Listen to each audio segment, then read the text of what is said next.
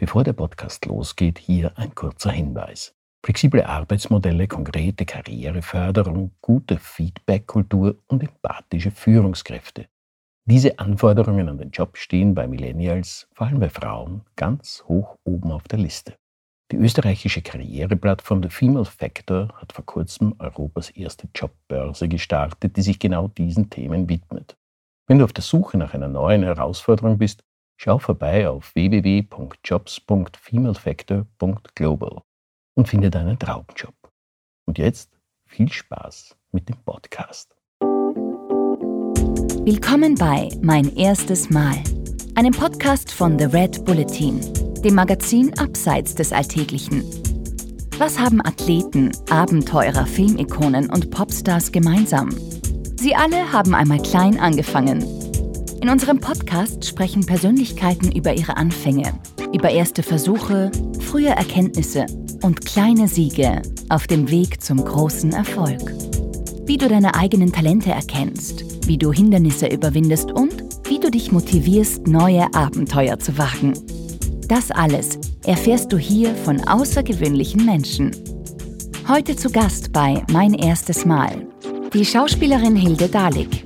Im Gespräch mit Joe Wieser die Emotionen sind wie Kinder. Also wenn du zu einem Kind hingehst und sagst, ja komm her, komm her, wenn du die Aufmerksamkeit von einem Kind haben willst, dann wird das Kind sich umdrehen und weglaufen. Wenn du dich aber hingegen mit irgendetwas beschäftigst, dann äh, was möglicherweise interessant sein könnte für das Kind, dann kommt es vielleicht her und interessiert sich auch dafür. Das ist Hilde Dahlig, Schauspielerin, Muse und Regisseurin in Spee. Sie war Ensemblemitglied am Theater in der Josefstadt, wo sie auch mit einer Ikone wie Otto Schenk auf der Bühne stand. Sie spielt eine Hauptrolle in den Vorstadtweibern der erfolgreichsten ORF-Serie der vergangenen 20 Jahre und hat 2018 außerdem den Filmpreis Romy erhalten, als beliebteste Schauspielerin. Dabei ist die Hilde eine, die ihre Figur nicht spielt, sondern lebt. Wenn sie sich auf eine Rolle vorbereitet, macht sie keine halben Sachen. Sie geht so tief, dass sie die Freude, den Schmerz und die Tränen ihrer Figuren zu ihren eigenen macht. Ein gutes Beispiel dafür war ihre Rolle in Felix Mitterers Stück Der Boxer, in dem sie die Frau des Sinti-Boxers Rukeli Trollmann spielt. Ich habe dieses großartige Stück am Theater in der Josefstadt gesehen. Nein, man muss sagen, ich habe es erlebt und bis heute erinnere ich mich an viele extrem intensive Momente. In meinem Interview mit der 43-Jährigen, das wir in einem Wiener Hotel geführt haben, habe ich sie gefragt, wie sie das macht, wie sie ihre Charaktere verinnerlicht und was sie von ihnen für ihr eigenes Leben lernt. Sie hat mir außerdem von ihrer ersten Hauptrolle erzählt. Sie spielte damals in einer sympathischen Komödie mit dem im wahrsten Sinne des Wortes fragwürdigen Titel Küss mich, Prinzessin. Gleich zu Beginn unseres Gesprächs hat sie mir verraten, dass sie als Kind extrem schüchtern war und wie sie es trotzdem geschafft hat, sich auf der Bühne wohlzufühlen. Servus, Hilde. Servus. kannst du dich erinnern, wann du dir zum ersten Mal gedacht hast, Schauspielerin, das will ich werden? Also, ich, ähm, ich weiß, dass ich schon als Kind gerne irgendwas in diesem Bereich Film oder Theater machen wollte. Also ich, ich habe schon mit vier Jahren, äh, äh, bin ich immer wieder auf der Bühne gestanden, weil wir Ballettaufführungen gemacht haben. Ich habe sehr früh angefangen, Ballett zu tanzen. Ähm, aber ich, es war ziemlich schnell klar, dass ich irgendetwas in diesem Bereich machen möchte. Ob jetzt als Schauspielerin oder Regisseurin oder in sonst irgendeinem anderen Beruf, äh, in, in diesem Feld war mir jetzt am Anfang noch nicht so klar. Also insbesondere, dass ich Schauspielerin werden möchte, ist erst später gekommen. Eigentlich wollte ich Regisseurin werden. Mit vier? Nein, mit vier noch nicht. Mit fünf? mit, es war so ungefähr, ich war so ungefähr zehn, glaube ich, wo ich dann äh, sehr begeistert verschiedene Filme mir angeschaut habe und ich mir gedacht habe, das ist ja wirklich, das muss der schönste Beruf sein auf der Welt, wenn man eine Realität neben der Realität erschaffen kann, wo ganz eigene Gesetze gelten. Also ich kann mich noch sehr gut erinnern an dieses Gefühl und an dieses Gefühl der Freiheit, die möglich ist in dieser anderen Welt. Aber warum wolltest du dir eine eigene Realität schaffen? Das ist eine gute Frage. Warst du unzufrieden mit der echten Na, Welt? Überhaupt nicht, überhaupt nicht. Ich war überhaupt nicht unzufrieden mit der echten Welt. Ich habe es nur als riesengroße, eben als Freiheit empfunden, dass man, dass man die Möglichkeit hat, sich seine eigene Welt zu erschaffen. Was war das, die Welt einer Zehn oder wie stellt sich eine Zehnjährige eine Welt vor, die sie sich selber baut? Naja, die, sehr, die, die aufregend ist, wo, wo, wo, wo man also ich kann mich erinnern, dass Indiana Jones damals sehr, sehr wichtig war für mich, dass ich das, diesen Film sehr gerne gesehen habe, aber da war ich, glaube ich, schon zwölf. Und, ähm, das aber das heißt, der Indiana Jones war für dich als Mädchen ein Held? Ein Held, ja. Ja, ja. Und hast du dich auch als Indiana Jones gesehen? Jetzt äh, hin und wieder mal, in manchen Situationen vielleicht. Peitsche rausgeholt? Die Peitsche rausgeholt, ja. Aber auch interessant, weil äh, gerade zu dieser Zeit gab es dann, was es ja heute auch nicht also jetzt, es wird immer besser, aber es, es gab jetzt für mich jetzt nicht wirklich ein, ein weibliches Vorbild oder ein weibliches, ähm, einen weiblichen Helden, eine Heldin. Gab es zu dieser Zeit nicht. Das war. Weil dir das zu fad war? Oder? Nein, aber, aber gab es zu dieser Zeit einen weiblichen Indiana Jones? Nein. Keine Ahnung. Nein, es gab auch kaum, also auch, ich kann mich auch erinnern äh, ähm, an, die, an die, ich glaube, es gab zwei Regisseurinnen, die mir bekannt waren. Sonst waren es waren, nur Regisseure, die man irgendwie bewundert hat. Gab es sonst Vorbilder jetzt außer Indiana Jones oder gab es eine Figur, du gesagt hast, die ist besonders inspirierend? Ähm, also Figuren jetzt äh, kann ich, das, das weiß ich jetzt nicht so genau. Ich habe eher so Vorbilder dann im echten Leben gehabt, wo ich mir abgeschaut habe von den anderen, wie die, wie die anderen Kinder in der Schule waren oder so, äh, wie die das geschafft haben. Ich war jetzt nicht so eine wahnsinnig gute Schülerin und ähm, war auch sehr schüchtern. Ich war tatsächlich extrem schüchtern. Ich habe vor kurzem eine ehemalige Schulkollegin getroffen und habe mit der 20 Minuten geredet und sie hat danach gesagt, Hilde, wir haben in den acht Jahren Schule, die wir miteinander verbracht haben, nicht so viel geredet wie jetzt. Also ich war extrem schüchtern. Ich habe immer gewusst, ich möchte gerne irgendwie ähm, in dem Bereich Film und Theater arbeiten, aber habe gewusst, dass ich da Ängste habe, die ich überwinden muss. Also ich kann mich tatsächlich erinnern, dass ich mich immer wieder gemeldet habe, zum Beispiel ein Gedicht vor der Klasse vorzutragen. Und dann bin ich draußen gestanden, bin ganz rot geworden und äh, die Buchstaben sind verschwommen vor meinen Augen. Und dann habe ich mich wieder hingesetzt und es war jetzt kein wahnsinniges Erfolgserlebnis. Aber ich habe trotzdem, irgendwie habe ich gewusst, ich kann das und ich will das. Ich habe nur nicht gewusst, wie ich das machen kann, dass ich meine Angst überwinde und stressfrei vor dem Publikum stehen kann zum Beispiel. Meine, das, ist, das, ist, jetzt natürlich gefährlich, aber ich greife jetzt ganz einfach mal vor. Ja, wie bitte. hast du es gelernt, diese Angst zu überwinden? Naja, immer wieder, immer wieder trotzdem machen. Immer wieder trotzdem machen und dann, ich habe dann schon geschaut, auch wie das die anderen machen wie das andere Menschen machen. Und äh, ich glaube, es ist auch wichtig, dass man sich auf die richtige Sache konzentriert. Also, dass man sich äh, nicht auf die Angst konzentriert, sondern auf das Ziel, äh, was man hat, auf den Grund, warum man, warum man das unbedingt machen möchte oder warum jetzt in, dem, in meinem konkreten Fall, wenn ich auf der Bühne stehe, ähm, möchte ich die Geschichte von dieser, von diesem Charakter erzählen oder ich möchte ähm, bin eben ein Teil von einer, von einer Geschichte, die erzählt wird und ich leiste meinen Beitrag dazu. Also, äh, und es geht jetzt nicht darum, dass ich da auf der Bühne stehe und mich alle Leute anschauen.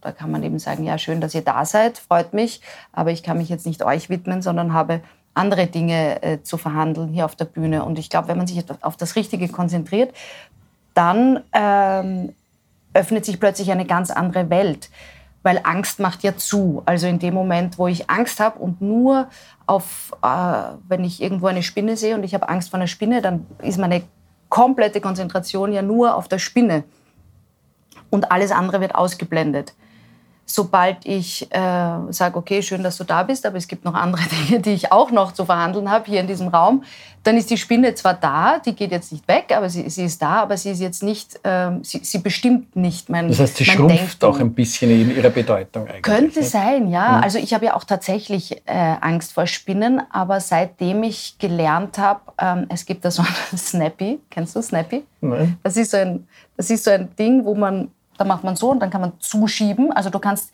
quasi die Spinne mit einer Hand fangen. Du brauchst nicht ein Glas und irgendwas Du hast zum ein. Spinnenfanginstrument. Äh, So ist das. So ist es. Ein Spinnenfanginstrument. Und seitdem ich das habe, schaue ich mir die Spinnen auch immer dann ganz genau an und tue so, als würde mich das interessieren. Und dann ist es auch interessant, wie diese Spinnen aussehen. Und es, äh, es verliert, also oder die Spinnen verlieren an äh, Grauenhaftigkeit für mich. Und natürlich auch, weil es ist, das ist ja auch eine erlernte Angst oder ein erlerntes, ähm, eine, eine Phobie, die man halt gelernt hat. Ich versuche natürlich auch für meine Tochter, ich, ich will ihr diese, diese Angst nicht beibringen. Deshalb ähm, versuche ich immer, wenn ich eine Spinne sehe, zu sagen, wie, wie wenn man einen Marienkäfer sieht, zu sagen, schau, wie lieb die ist und die lauft da weg und so. Also, und auch dadurch habe ich äh, gelernt, diese Angst jetzt, äh, die, die, also Angst zu überwinden, ist, wäre jetzt vielleicht zu viel gesagt, aber ich, ähm, ich habe mich der Spinne angenähert. Kannst du dich erinnern, wie du das erste Mal auf der Bühne gestanden bist? Also jetzt nicht im Ballett, wo man sozusagen Ja. mit anderen tanzt, sondern wo du dich bewusst in einer Rolle wahrgenommen hast. Ich kann mich erinnern, ja, das war in der Schule. Also in der, in, im Schultheater war das mal. Äh, da kann ich mich erinnern, das war, äh, da, da, zu diesem Zeitpunkt wusste ich aber, dass ich noch viel lernen musste. Also da habe ich mich äh, doch relativ unsicher gefühlt, habe aber immer wieder auch während dem Spielen gemerkt, ah, in diese Richtung muss, geht's hin. Also dieses Gefühl zu erlangen, dass man quasi Zeit und Raum mehr oder weniger verliert und nur im Moment, also nur im, oder verliert, weiß ich jetzt gar nicht mal, ob das jetzt, ähm, das jetzt richtig gesagt ist, aber dass man, dass man tatsächlich im Moment ist, hundertprozentig und diese Figur ist, das habe ich erst erahnt. Da habe ich gemerkt, dass ich noch einiges äh, lernen muss. Das, das Grundgefühl war Anspannung, Freude, Glück. Du meinst das, Grund, das, das, das Grundgefühl Gute, auf, oder wo der, ich auf der Bühne, wenn du sagst, du stehst auf der Bühne und ähm, spielst oder Ja. bist in deiner Rolle. weil Ja. Es kommt ja dem wahrscheinlich, man, offenbar Ja. spielt man sehr weniger, sondern man ist Man ist sozusagen es, ja, ja, in ja, der man Rolle. ist. Ähm, wo hast du das erste Mal gedacht, jetzt ist es mir endgültig klar, ich mache das. Ich werd un oder ich will unbedingt Schauspielerin werden. Gibt es einen, hat es sowas Ah. wie ein auslösendes Moment gegeben? Äh, äh, ja, also viele. Es, es ist eigentlich eine Anhäufung von mehreren, mehreren Erlebnissen. Aber ich kann mich einmal erinnern, da war ich Regiehospitantin am Burgtheater bei einer Produktion, wo ich, ähm, also die, die Hospitantinnen sind die Assistentinnen von den Assistenten oder Assistenten, also man ist halt ziemlich weit unten und äh, sollte sich um alles kümmern und ist aber dafür bei allen Proben immer dabei.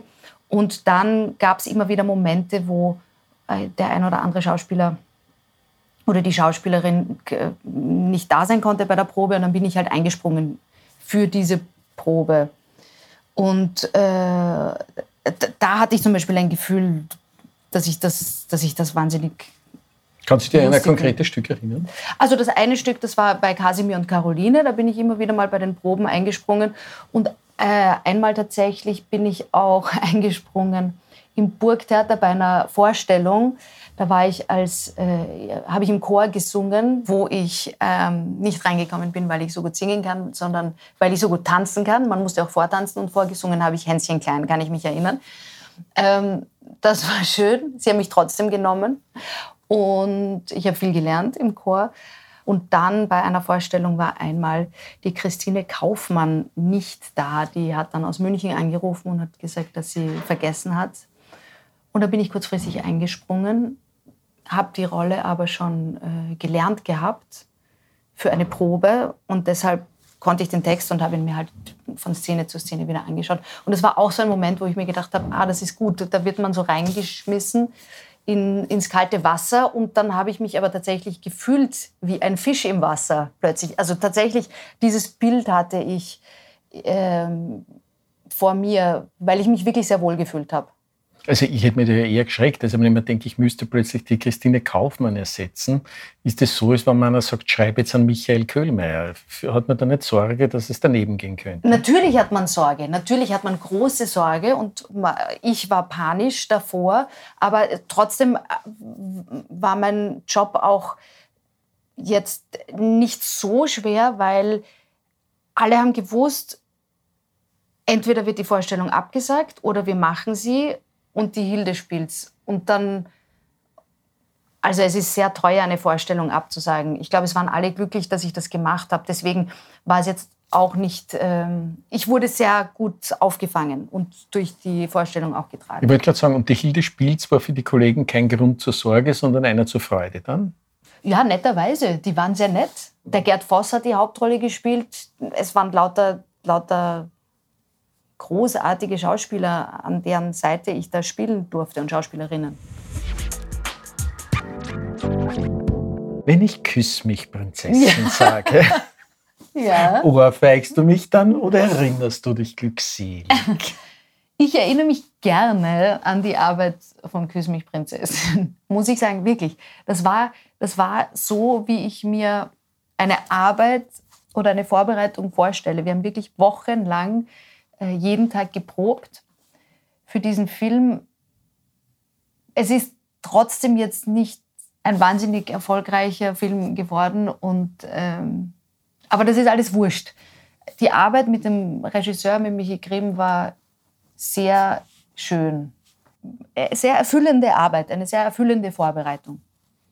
Das war, wenn ich richtig nachgelesen habe, deine erste Hauptrolle. wenn man da ähm, geht man da mit einem anderen Bewusstsein ran, wenn man weiß, man trägt jetzt diese Produktion bis zu einem gewissen Grad auf, oder ist das völlig ist das, oder ist es egal, sozusagen die Hauptrolle zu spielen oder eine Nebenrolle? Also es ist oft leichter, eine Hauptrolle zu spielen, sage ich jetzt mal so. Also leichter in dem Sinn, weil eine Nebenrolle, da gibt es oft nicht viel Informationen.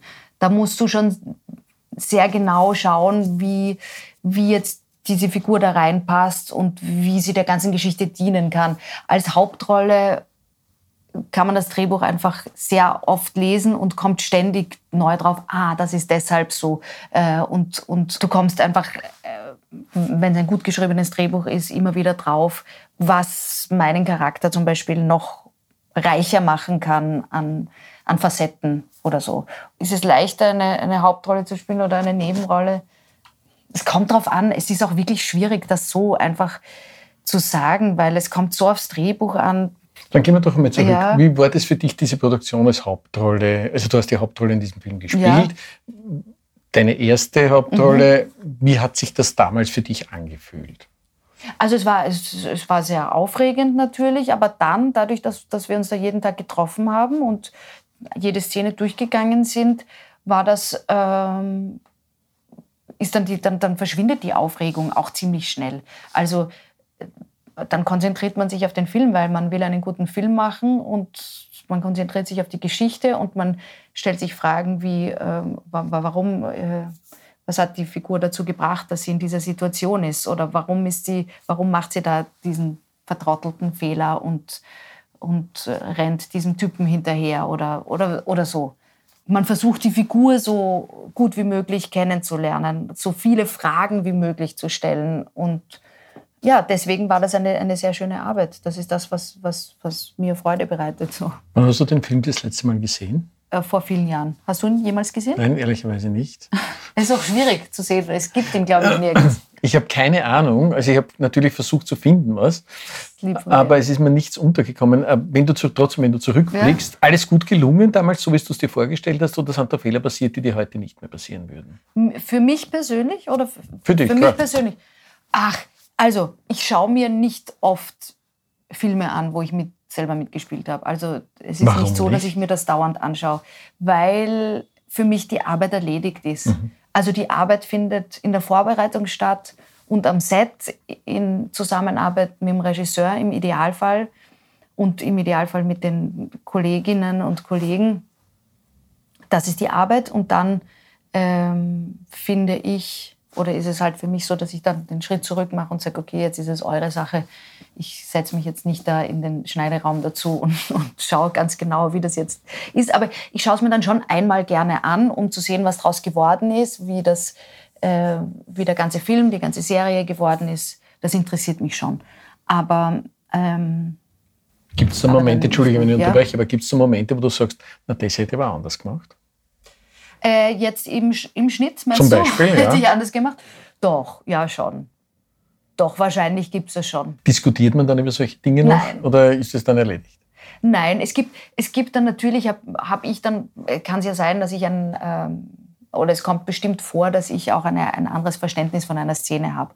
Oder wo ich mir denke, da wäre eigentlich der Fokus auf der Person wichtiger, um ähm, den Bogen hinzukriegen, um, um, um mehr zu berühren vielleicht. Aber ähm, in Wirklichkeit steht es mir nicht zu. Also das, das, der Cutter kommt ja auch nicht ans Set und sagt mir, wie ich, äh, wie ich spielen soll. Das wäre ja übergriffig. Nicht mal, nicht mal ich als Kollegin sage meinem Kollegen oder meiner Kollegin, wie er oder sie spielen soll. Das empfinde ich auch als extrem übergriffig. Ist schon mal vorgekommen, dass mir das, mir das passiert ist, äh, auch am Theater, dass Kolleginnen mir gesagt haben, wie ich die Rolle besser spielen sollte. Aber das, äh, nein, nein, nein. Aber das heißt, man nimmt, wenn ich das jetzt so, so höre, denke ich, mir, das heißt, Ja. man nimmt keine Ratschläge an von Kollegen, sondern man weiß, was, was man tut. Ja, ja, man weiß, was man tut. Und ich meine, ja, es kommt ja auch auf die Art und Weise an. Wenn, wenn mir jetzt jemand, äh, oder es ist ja äh, eben, es ist eine Zusammenarbeit. Wenn, wenn wir zusammensitzen, und im Idealfall ist es so, dass man sich einfach vorher trifft, dass man die Szenen durchbespricht, dann ist es ja sowieso ein, ständiges, äh, ein ständiger Austausch miteinander. Ähm, wenn man da respektvoll miteinander umgeht und sagt, äh, vielleicht, ich würde es möglicherweise besser finden, wenn das so und so wäre, dann, dann ist das schon möglich. Aber eigentlich ist das ein, ein, ein Tabu, dem anderen zu sagen, wie er oder sie spielen soll oder was der andere sagen soll. Also das ist, das geht in einem Austausch und es geht immer dann auch, wenn das Ziel das Richtige ist. Also wenn man, wenn man sagt, es geht darum, worum geht es in der Szene? Und kommt das raus, worum es eigentlich geht? Und äh, eben da, da, da hat die, die Kamera auch äh, was mitzureden, weil die Kamera fokussiert auf das, was, was, was wichtig ist oder worum es geht in der Szene. Und wenn man darüber redet, dann kann man natürlich auch Anregungen annehmen. Aber Aber das heißt, in dem Moment, wo es um was anderes geht, dann Aber das heißt, das ist eine Frage des Respekts auch. ja, natürlich, natürlich. Aber das, das ja, habe ich selten erlebt, dass das nicht. Es, ich kann mich nicht erinnern, dass das jemals nicht funktioniert hätte.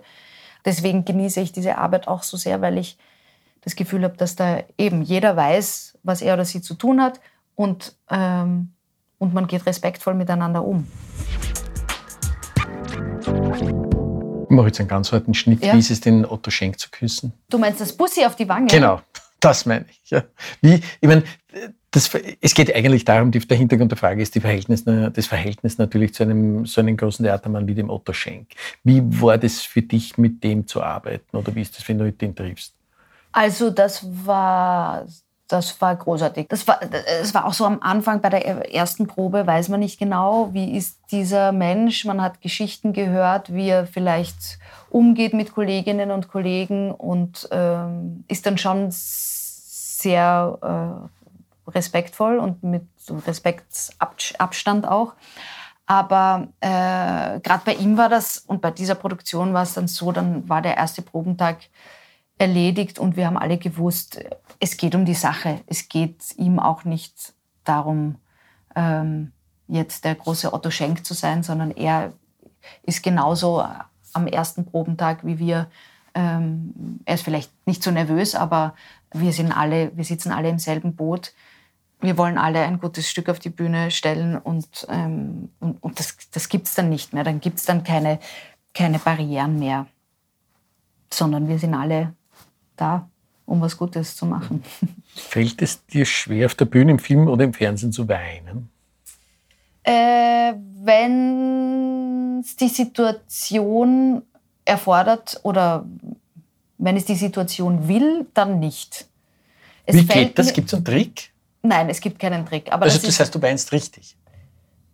ich bin ja, also das ist ja auch das Ziel, dass man, dass man so authentisch wie möglich ist vor der Kamera. Ich will ja nicht so tun, als ob du willst ja auch nicht sehen in einem, äh, wenn du den Fernseher auftrittst, ah, da ist der Schauspieler, der tut so, als ob er der wäre, sondern du möchtest ja hineingesogen werden in diesen Film und, und mitfühlen, so wie wenn das gerade in echt passieren würde. Also natürlich ist das äh, so echt wie möglich und so, so wie man eben, wie wir vorher auch gesagt haben, dass man die Figur nicht spielt, sondern dass man diese Figur ist in dem Moment. Passiert das dann automatisch, dass, dass dann diese Gefühle getriggert werden und, äh, und auch sichtbar werden. Aber heißt das, dass du dann wirklich traurig bist? Ja, schon. Natürlich. Die Figur ist ja auch traurig. Also ich bin ja dann, äh, ich bin im Moment die Figur in dieser Situation. Und ich bin traurig. Aber ich habe auch gelernt, dann nachher wieder auszusteigen. Also ich, ich, ähm, ich nehme das nicht mit nach Hause.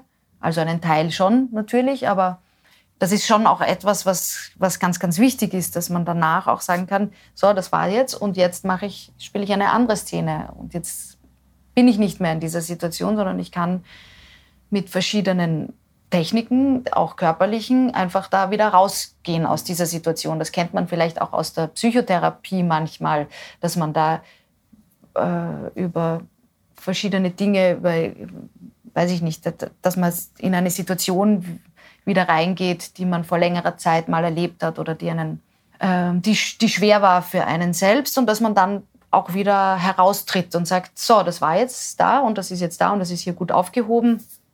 Und ich kann auch jederzeit wieder zurückkommen, wenn ich möchte, aber jetzt für den Moment steige ich da aus und habe was anderes zu tun. Aber könntest du mir jetzt was vorweinen? Nein. Warum nicht? Weil es jetzt so schön ist mit dir. Es gibt überhaupt keinen Grund, jetzt traurig zu sein. Na gut, kannst du aber auch auf Befehl lachen? Geht das problemloser als, als Weinen? Ich, nein, diese ganzen Emotionen sind also das ist schwierig und das ist eine Sache, die man auch lernt oder eine ja die oder die ich auch lernen durfte die Emotionen sind wie Kinder. Also wenn du zu einem Kind hingehst und sagst, ja, komm her, komm her, wenn du die Aufmerksamkeit von einem Kind haben willst, dann wird das Kind sich umdrehen und weglaufen. Wenn du dich aber hingegen mit irgendetwas beschäftigst, dann äh, was, was möglicherweise interessant sein könnte für das Kind, dann kommt es vielleicht her und interessiert sich auch dafür. Mhm. Und so sind die Emotionen auch. Du kannst nicht, oder so, so, so geht es mir halt. Ich kann mich jetzt nicht darauf konzentrieren, jetzt, ich will jetzt weinen, weinen, weinen, weil dann wird nichts kommen, sondern ich muss, mich, äh, ich muss meinen Fokus auf etwas anderes lenken, auf die Situation, oder, oder ähm, die entweder lustig oder traurig ist oder, oder irgendwie. Und dann kommt die Emotion raus. Aber es heißt ja auch nicht immer, eben, dass man weinen muss, wenn was traurig ist oder lachen muss, wenn was lustig ist, sondern es gibt ja auch Menschen, die, weiß ich nicht, bei einem Begräbnis plötzlich irrsinnig zu lachen angefangen haben, weil die Situation so, äh, weil es so eine hohe Anspannung war und das, die, das musste irgendwie raus. Also das finde ich ja dann auch spannend. Wenn du im, im Drehbuch stehen hast, weint da an der Stelle, dann kann das stimmen oder kann nicht stimmen. Wenn hingegen eine, eine Szene gut geschrieben ist, wenn die Charaktere komplex sind, dann kann es sein, dass Emotionen einfach so entstehen, die dann richtig sind für diese Situation, ohne dass man jetzt dieses Klischeebild hat von eine traurige Situation, es wird geweint, eine lustige, es wird gelacht. Also ich habe dich im Boxer gesehen. Ah ja. Das war sehr berührend. Also das gesamte Ding. Ja. Ähm, wo ich mir nachher gedacht habe, wie ich rausgegangen bin, ich habe den Eindruck gehabt, selbst die Schauspielerinnen waren alle irgendwie noch im Bann der Aufführung. Ja. Das war so mein Eindruck. Ähm, Darum äh, denke ich mir, wenn man jetzt mittendrin steht auf der Bühne, mittendrin in diesen doch sehr intensiven Stücken, ähm, kann man da wirklich den Schalter umlegen oder ist es dann schon so, dass das auch nachwirkt? Na, das ist schon heftig, vor allem in der Probenzeit. Also ich kann mich auch erinnern, dass wir da, dass das so, so bewegend und berührend war. Da gibt es ja auch im, im zweiten Teil ähm, die, die Stelle, wo ich zum Beispiel von der Chaya Stoiker diesen Text spreche, die selber als Kind im Konzentrationslager war, wo sie ähm, erzählt, dass sie da einen, einen, einen okay, jetzt bin ich, bin ich so weit, wo du mich haben wolltest. Ich finde es so, so, so berührend, wenn ich jetzt allein dran denke, dieses, dieses kleine Mädchen, das dann einen, einen Grashalm gefunden hat, weil sie, weil sie sonst nichts zu essen gehabt haben oder die, oder wo sie sagt, dass sie sich in den, in den toten Körpern, die da liegen, versteckt, damit sie es wärmer hat. Also das, ist, das, sind, ähm, das sind Texte, die, die, die unfassbar bewegend sind und wo man, wo man natürlich das Gefühl hat, dass man diese Figuren sehr zu sich holt und dass die auch natürlich durch uns dann eine Stimme haben, die auch wichtig ist. Und wie du ja sagst, das, das, das, das erreicht ja das Publikum dann auch. Aber eben, wir sind, dann, wir sind dann diese Gefäße und die Instrumente, die, die möglichst offen sein müssen, damit diese Stimmen da durch, durchkommen können. Wenn du solche Emotionen am Theater spielst, nimmst du da etwas jetzt sozusagen auch für dein persönliches Leben mit? Lernst du was von deinen Figuren? Ja, also ja. Ganz, eigentlich lerne, habe ich bis jetzt immer was gelernt, gerade von solchen Figuren umso mehr. Also weil, weil diese Geschichte halt auch so berührend ist. Und, und es ist so ein, so ein Schrei natürlich auch, ein, ein innerer, dass sowas nie wieder passieren darf. Und dass der Wunsch, die Zuschauer, die Einzelnen auch zu treffen und zu berühren und ähm, obwohl man natürlich daran nicht denkt, wenn man das spielt, aber, aber das, ist, das ist natürlich der Wunsch, der darüber hinausgeht. Du hast auch Theater mit äh, jungen Flüchtlingen gespielt. Ja. Was ist da der Grund dafür?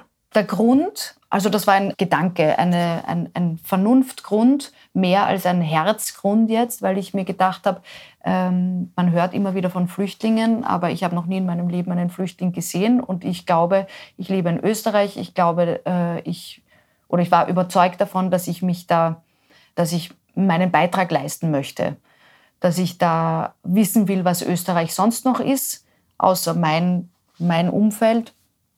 Und dann habe ich das Laura Gartenhaus besucht. Das ist ein Haus, wo 40 unbegleitete minderjährige Flüchtlinge untergebracht waren und habe dort mal nachgefragt, was ich denn tun kann, wie ich mich denn irgendwie da nützlich machen kann. Und das war eben noch 2013, also bevor sehr viele Geflüchtete zu uns gekommen sind. Und dann ähm, ist das Ganze aber immer mehr zu einer Herzensangelegenheit geworden, wo ich gemerkt habe, ich möchte gerne diesen jungen Burschen die Möglichkeit bieten, äh, Dinge zu tun, die sie gerne machen wollen. Weil eben, wenn jemand zu uns kommt die, und, und, und äh, herflüchtet, dann haben diese Menschen ja meistens nicht viel im Gepäck. Also alles, was, äh, was ihnen Kraft gibt oder so, haben sie äh, möglicherweise zurücklassen müssen, ihre Familien, die Dinge, die sie gerne gemacht haben. Und so wollte ich ihnen eben diese Möglichkeit bieten, dass sie zumindest in ihrer Freizeit Dinge tun können, die ihnen Kraft gibt. Und ähm, das war dann so, dass ich mal gefragt habe, was da so, was sie am liebsten machen würden. Und da war Musik dabei, da war Tanz dabei, Hip-Hop, da war Rappen dabei, da war auch Kampfsport dabei. Und, ähm, und das, dass man auf einer Bühne steht, war sowieso super. Also äh, eben, und das war das auch, was mich, ähm, wo, wo mein Herz dann auch stark dabei war, weil ich schon auch gelernt habe, immer wenn ich Menschen gesehen habe, die Dinge tun, die, die, äh, die Dinge entweder auf einer Bühne oder sonst irgendwie irgendwo Dinge tun, die sie gerne machen, ähm, dass das auch ausstrahlt auf den anderen oder dass man diese Menschen besonders gerne anschaut, weil einem das Herz aufgeht. Und, und das war so ein bisschen das Ziel. Also haben wir viele Monate geprobt, Tanzunterricht, ähm, jede, also teilweise im Sommer dann jeden Tag geprobt, davor mehrmals wöchentlich. Sie haben regelmäßig eben Hip-Hop, Tanzunterricht, Akrobatik war auch ein, ein Wunsch, Akrobatikunterricht. Dann haben wir Musiker gehabt, die mitgeholfen haben. Also das Gute war, dass ich ja viele Künstlerinnen und Künstler kenne, die die in den verschiedensten Berufen arbeiten und die dann Lust hatten, sich da zu beteiligen. Ich hatte viele Profis, die da gerne dabei waren und ähm, und die, die Theatergruppe unterrichtet hat. Was ist aus dem Burschen geworden? Also viel Gutes, kann ich sagen. Zwei davon, zwei Jungs haben eine Tischlerlehre gemacht bei Art for Art. Die, davon ist einer jetzt im Burgtheater und arbeitet dort als, äh, und baut Bühnen auf eben. Und der andere hat noch ein Jahr drangehängt und macht die Matura, glaube ich, nach. Dann gibt es viele, die eine, eine Lehre abgeschlossen haben. Es haben sich eigentlich alle ähm, also bis auf ganz wenige Ausnahmen, ähm, sehr, sehr gut gefunden hier in, in Österreich. Du bist nach deinem Theaterabschied ja auch bei den Vorstadtweibern eingestiegen. Ja. sozusagen die Serie, muss man sagen, in Österreich der letzten oder der vergangenen Jahre. Ja. Ähm, kannst du dich noch an deinen ersten Tag oder an deinen ersten Drehtag bei den Vorstadtweibern erinnern? Wie bist du begrüßt und aufgenommen worden? Ich bin mit offenen Armen aufgenommen worden. Das war wirklich sehr schön. Das war von, von Anfang bis Ende eine, eine große Freude, da dabei zu sein. Und ich habe ja viele der Schauspielerinnen schon gekannt vom Theater, die Maria Köstlinger zum Beispiel, die Gerti Drassel, ähm, von den verschiedenen Produktionen, die wir zusammen gespielt haben. Aber die Vorstadtweiber sind ja de facto Geschichte, ist ja letzte Staffel abgedreht. Aber war noch nicht im Fernsehen wollte ich gerade sagen, kommt, demnächst, kommt nächstes Jahr ins Fernsehen. Ja. Ähm, ist die Geschichte für dich damit schon vorbei? Bist, schaust du schon ganz woanders hin oder ist das schon etwas, das noch nachwirkt? Äh, also das ist, das ist dann vorbei, weil meine Arbeit ja erledigt ist sozusagen. Also ich denke, wir werden dann noch Presse machen und das wird schön sein, wenn wir uns dann alle wieder sehen. Aber als ich wusste, dass das jetzt mein letzter Drehtag ist, war das, war das für mich abgeschlossen. Ich glaube, das ist auch wichtig, dass man sagt, da das war's jetzt. Und da fällt man dann auch nicht in ein tiefes Loch und denkt sich, was jetzt? Äh, das kommt darauf an, ob man danach einen, ein, ein, eine andere Produktion hat oder nicht, worauf man sich konzentrieren kann oder nicht. Also wenn ich jetzt nichts danach gehabt hätte, dann hätte ich mir was suchen müssen, was ich, was ich tue. Also mir ist jetzt schon seit einigen Jahren nicht langweilig geworden, muss ich sagen. Ich bin, ähm, ich habe immer irgendwas zu tun. Also sei es, ähm, wenn ich Dreharbeiten habe oder so, und wenn ich, aber wenn ich gerade nichts habe, wo ich engagiert bin als Schauspielerin, dann habe ich auch sonst genug andere Dinge zu tun. Die letzte Frage. Ja. ja. Äh, immer die gleiche. Auf also, welches erste Mal freust du dich noch? Ich freue mich wirklich aufs erste Mal, wo ich äh, Regie führe bei einem Film. Ich freue mich auf meine erste Filmregie. Ist die in greifbarer Nähe? Zusatzfrage. Die ist in greifbarer Nähe, so wie alle Dinge möglicherweise potenziell in greifbarer Nähe sind, aber es ist jetzt noch nichts Konkretes. Es ist nichts Konkretes, aber das ist mein Kindheitstraum und den werde ich auch verwirklichen. Vielen Dank, liebe Hilde, für das schöne Gespräch. Es war mir eine Freude. Das war mein erstes Mal. Mit dabei die Schauspielerin Hilde Dalik. Mehr davon findest du überall, wo es Podcasts gibt. Auf www.redbulletin.com und natürlich in unserem Magazin. Hat dir unser Podcast gefallen? Dann freuen wir uns über deine Bewertung. Und noch mehr, wenn du uns weiterempfiehlst.